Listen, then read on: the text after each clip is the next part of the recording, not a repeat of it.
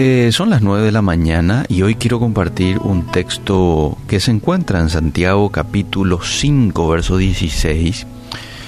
Eh, quizás podés ir a tu Biblia y buscar el pasaje, quizás no, entonces lo podés anotar y leer un poquito luego con mayor detenimiento. La importancia de la confesión unos a otros. Así lo titulé a esta reflexión, la importancia de la confesión unos a otros. ¿Por qué? Porque ahí el pasaje te muestra lo siguiente, confesaos vuestras ofensas unos a otros y orad unos por otros para que seáis sanados.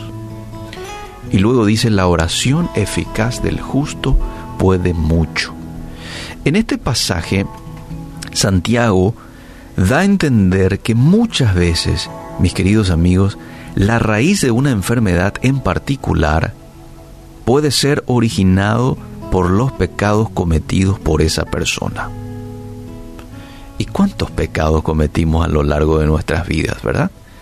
En desconocimiento de Dios, en desconocimiento de su palabra, o incluso después de haberle conocido.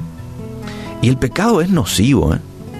El pecado te envenena, te ensucia, te distancia de Dios, te distancia de tus seres queridos, te insensibiliza y finalmente te enferma. Bueno, la Biblia dice que también mata, bueno, la paga del pecado es muerte, ¿verdad? Eh, entonces, si ese es el caso tuyo hoy, aquí la palabra de Dios te da dos acciones a hacer para encontrar la salida. Lo primero, la confesión unos a otros. Lo segundo, la oración unos por otros. ¿Para qué? Para que seáis sanados. Estuve viendo la traducción en el griego de esta palabra sanados y es la palabra griega iaomai, que se refiere principalmente a una sanidad física, pero también en sentido figurado a una sanidad espiritual. Dicen algunos comentarios bíblicos que este pasaje se refiere a ambos tipos de sanidad. ¿Por qué? Porque el pecado no respeta nada. El pecado te enferma espiritualmente y te enferma físicamente. Fíjate vos cómo es interesante que la Biblia muchos años atrás ya anunció lo que hoy la ciencia ratifica. ¿Qué dice hoy la ciencia? Escuché el otro día que según un estudio realizado en Inglaterra, el 80% de las enfermedades físicas son producidas por el estrés. Lo dijeron unos expertos en salud, dos universidades ahí muy muy prestigiosas de Inglaterra llegaron a esa conclusión, ¿verdad? Leí también que según la Organización Mundial de la Salud, el 90, el 90% de las enfermedades son psicosomáticas. ¿Y por qué el estrés? ¿Por qué las enfermedades psicosomáticas? Y muchas veces por la falta de perdón, por sentimientos de culpa acumulados, por guardar tanto peso dentro mío sin compartir a nadie. Es que vayamos al principio de todo, amables oyentes. Originalmente fuimos creados para tener intimidad con Dios, para vivir en santidad, ¿sí o no? Cuando nosotros no respetamos esa originalidad es cuando nos metemos en problemas. Isaías 43, 7 dice, todos los llamados de mi nombre para gloria mía los he creado, los formé y los hice.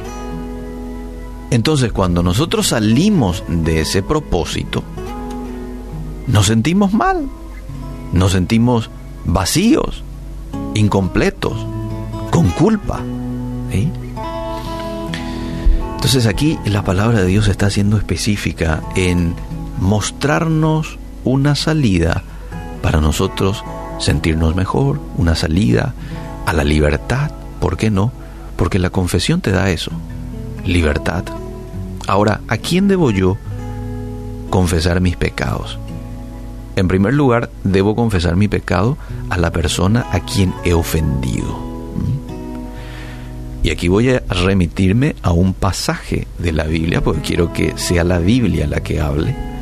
Mateo 5:23. Si traes tu ofrenda al altar y allí te acuerdas de que tu hermano tiene algo contra ti, deja allí tu ofrenda delante del altar y anda, reconcíliate primero con tu hermano y entonces ven y presenta tu ofrenda.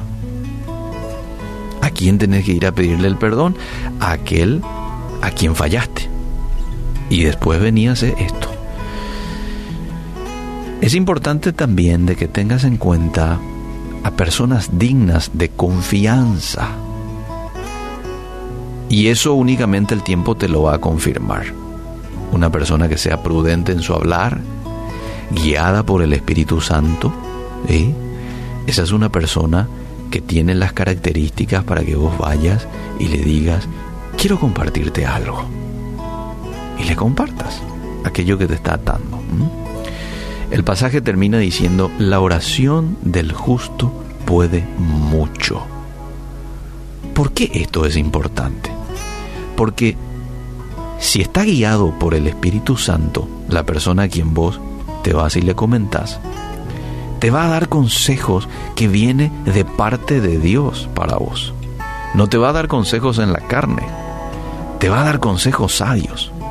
Entonces por eso es muy importante que vos elijas que seas selectivo a la hora de elegir la persona a quien te vas a ir a comentar. Y no estoy haciendo aquí apología a una práctica que también se ha hecho a lo largo de estos años de ir a hacer la confesión al país o algo por el estilo. No, aquí dice la Biblia, confesaos vuestras ofensas unos a otros. De pronto puede ser un amigo, puede ser un líder espiritual, un pastor, alguien que de pronto se haya ganado tu confianza ¿eh? y que vos veas la característica de que sea llena del Espíritu Santo, porque no solamente va a orar, sino que te va a dar sabios consejos. Que Dios te ayude, que Dios te muestre la persona, aquello que tenés que compartir también. Aquí probablemente tengas que hacer una eh, introspección en tu propia vida, ¿verdad? ¿Qué es aquello que me está molestando en la mente? Que no me deja vivir la vida en abundancia que Jesús vino a ofrecernos. ¿Qué es aquello que me está robando la paz? ¿Qué es aquello que me está martillando aquí en la cabeza? Y que yo tenga que compartir. El Espíritu Santo te va a ir mostrando. Y hacelo. Porque sin duda alguna es bíblico y es una manera de encontrar libertad y sanidad. Sanidad física, sanidad espiritual. Gracias una vez más Dios te damos en esta mañana por tu palabra. En la Biblia encontramos todo. Encontramos aquellas cosas que necesitamos para ser libres, para ser sanos, para ser completos contigo. Gracias por eso. Ayuda a cada oyente a que pueda utilizar esto como una herramienta eficaz a encontrar libertad. Danos valentía, porque para ir a confesar nuestros pecados necesitamos valentía. Dejamos esto en tus manos, en el nombre de Jesús. Amén y amén.